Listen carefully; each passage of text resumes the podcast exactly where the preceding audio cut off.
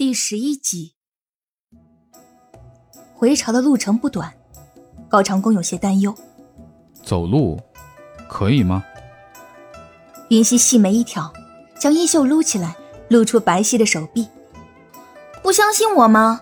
这些天的肉可不是白吃的，这里都有肌肉了。明明就是纤细的手臂，不过高长恭知道云溪性子倔强，也不反对。你就跟在我身后，若是累了就说一声，我们原地休息。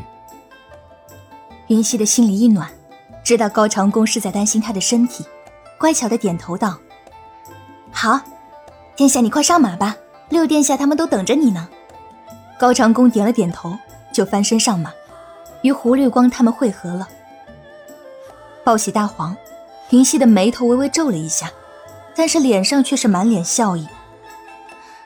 大黄，你这几天吃了多少肉啊？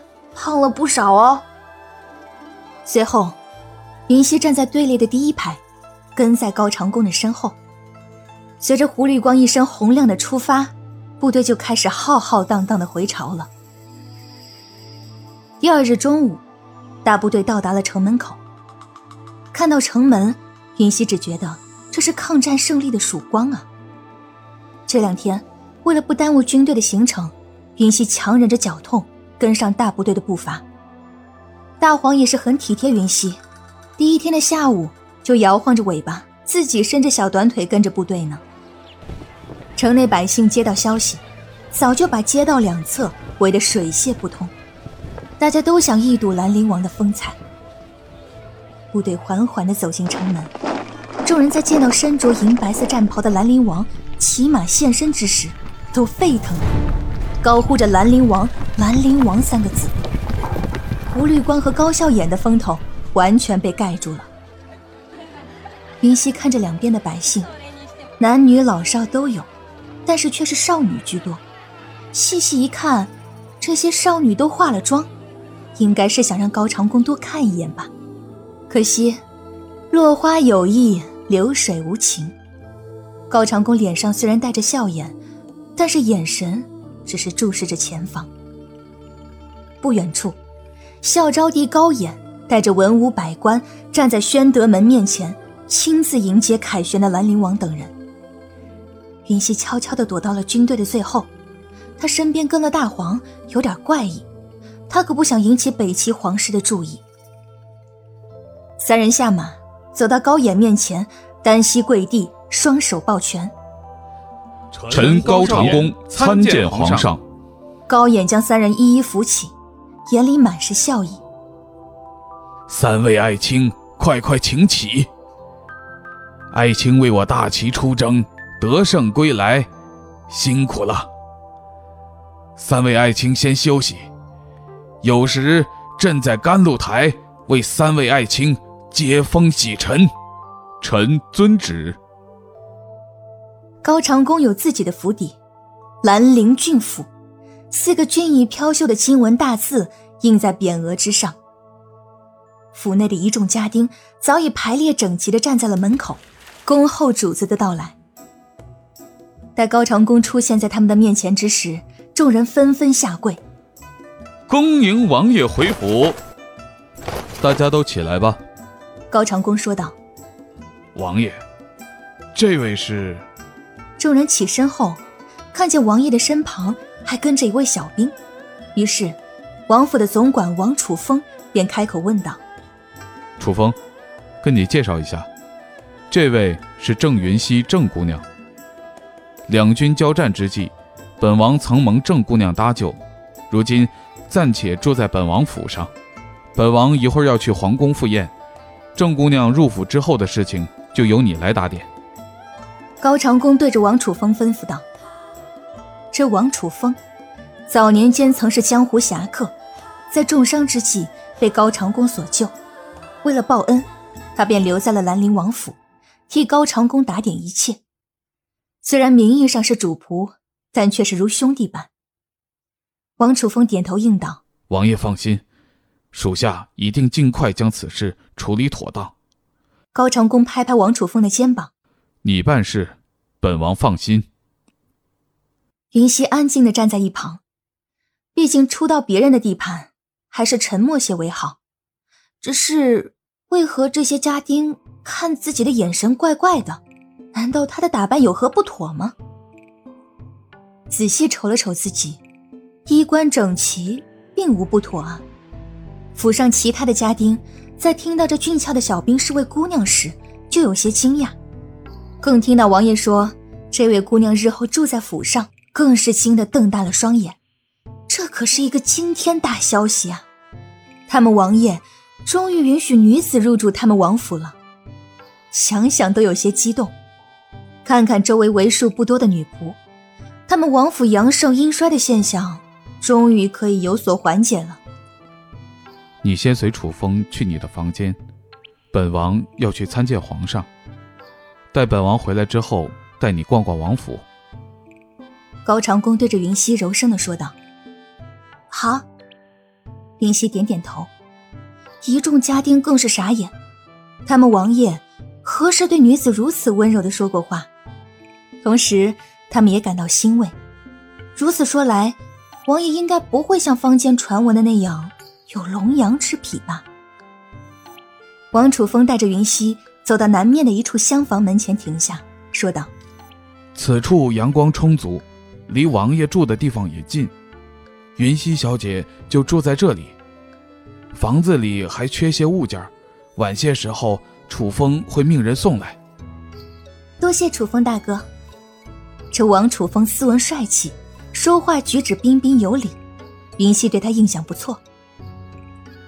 推门进入之后，映入眼帘的是古色古香的家具摆设，木质的桌椅摆在正前方，白色的墙壁上挂着几幅花鸟字画，窗户旁的案几上摆着几盆桃花，那上面还有着晶莹的露珠。即便这屋子之前没人居住，也打扫得很好。原来这古人的屋子长得这般模样，确实比现代人有情趣多了。这时，一个小丫鬟走了进来：“奴婢小环参见云溪小姐。”云溪转过身，见这小丫头圆圆的脸蛋上一双水汪汪的眼睛，炯炯有神，很是可爱。有什么事吗？奴婢是王总管派来伺候小姐的。日后小姐的饮食起居就由奴婢来伺候。”小环回答道。经小环这么一说，他才想起来，这古代有钱人家的小姐都会有贴身丫鬟。如此说来，他抱兰陵王这棵大树还真是抱对了，一下子由普通老百姓变成有人伺候的小姐了。小环，你手里拿的这是什么？这是王爷为小姐挑选的衣服。小姐沐浴之后就可以换上了，小环恭敬的说道。沐浴，也对，她连续走了两天，身上确实出了不少的汗，细细一闻还能闻到汗臭味。那我去哪里沐浴啊？云溪问道。小姐别急，马上就好。小环说完之后，就拍了两下手，随后。云溪就看到有人架着一个大大的木桶走了进来，一个接着一个的家丁拎着一桶又一桶的热水走进走出，速度之快，看得云溪是目瞪口呆。最后，小环将事先准备好的花瓣洒在了水面上，对着云溪说道：“小姐，请沐浴。”我去，这简直就和电视剧里演的一模一样啊！小环见云溪目光呆滞，不由得出声喊道。小姐，云溪这才回过神。那个，我洗澡的时候不习惯有人在旁边看着，要不你出去等我？可是奴婢要伺候小姐沐浴的呀。小环说道。不用不用，云溪赶紧摆手，我不是那些娇滴滴的小姐，我自己来就可以了。小环见云溪坚持，只得答应。那奴婢就在门口，小姐有什么吩咐，喊奴婢一声就行。行，我知道了，你出去吧。在确定小环出门之后，云溪才脱去衣服，躺在了木桶之内。要他在一个女人面前脱光光，他还真是不习惯。适应了水的温度，云溪身上的酸痛感也消散了一些。随手拿起一片玫瑰花瓣，放在鼻尖一闻，还有淡淡清香。这个澡泡的真是太舒服了。许是这两日的奔波，再加上这热水澡实在太过舒服，云溪靠在木桶上，竟然不知不觉的睡着了。门外的小环等了一个时辰，见云溪还没有喊他进去，就轻轻叩了叩门：“小姐，小姐。”喊了两声之后，见云溪没有应他，担心是否出了什么事情，就直接推门进了去。急急忙忙的走至屏风后，才发现云溪是睡着了。心下叹了口气后，小环便观察起云溪来。这云溪小姐，真真是个美人胚子。白皙的皮肤，巴掌大的脸庞，细长的柳叶眉下，睫毛又密又长，睡着的样子，头微微一侧，也是好看极了。而且也没什么小姐架子，难怪王爷会让这位云溪小姐住进府中。看小姐熟睡的模样，这几天应该很累。可是这水已经有了凉意，再泡下去。只怕是要感冒了。他轻轻拍了拍云溪的肩膀，说道：“小姐，小姐，醒醒！”云溪这厢正做梦呢，听到有人喊他，迷迷糊糊的睁开眼睛。怎么了？这迷糊的样子，小环忍不住笑了。小姐，您已经泡了一个时辰了，这水都凉了，还是起来吧，别着了凉。云溪这才感觉到水的温度确实是下降了不少。哦，小环，你先到屏风外边等我，我好了就叫你。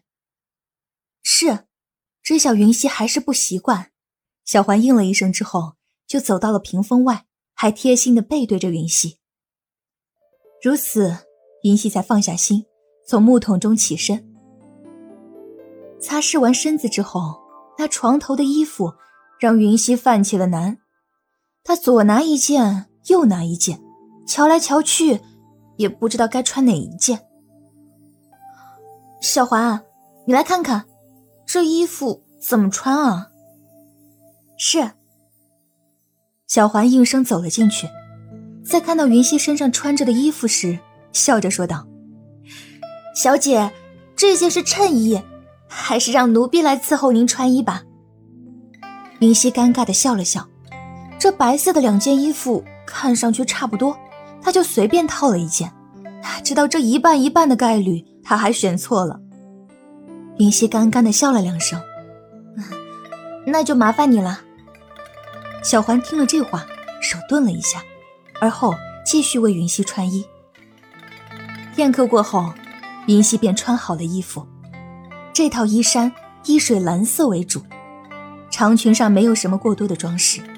只在裙摆下围上绣了一朵蝴蝶花，腰间用白色的腰带束着，将云溪的细腰很好的展现了出来，简洁明了却又落落大方。云溪很喜欢这套衣服，王爷真是好眼光，这件衣服很适合小姐呢。小环站在一旁看着云溪赞叹道：“真的吗？”听到小环的话，云溪也很好奇，自己穿上古装究竟是何模样。他看左边的梳妆台上有一面较大的铜镜，就想过去看看自己的装扮。结果刚一走路，脚踝的剧烈疼痛感就排山倒海般的向他袭来。云溪眉头紧皱，直接倒在了地上。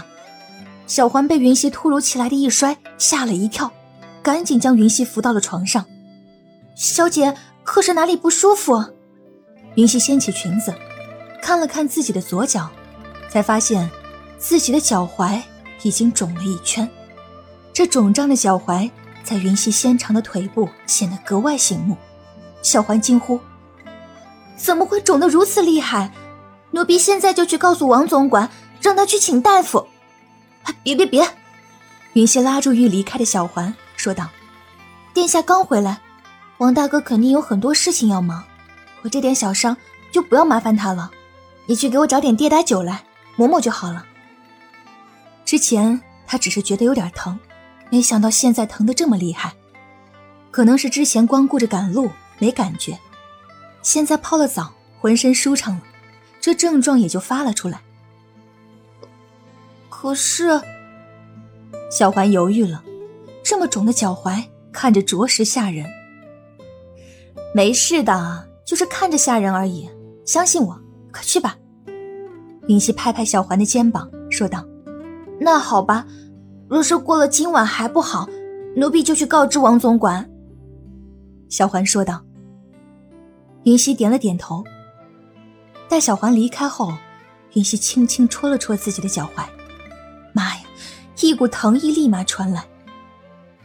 云溪靠在床沿上想着：“他容易吗？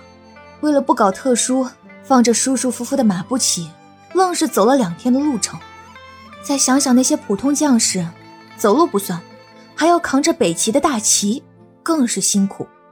于是，云溪感叹道：“唉，混口饭吃，真是不容易啊。”听众朋友，本集播讲完毕，感谢您的收听。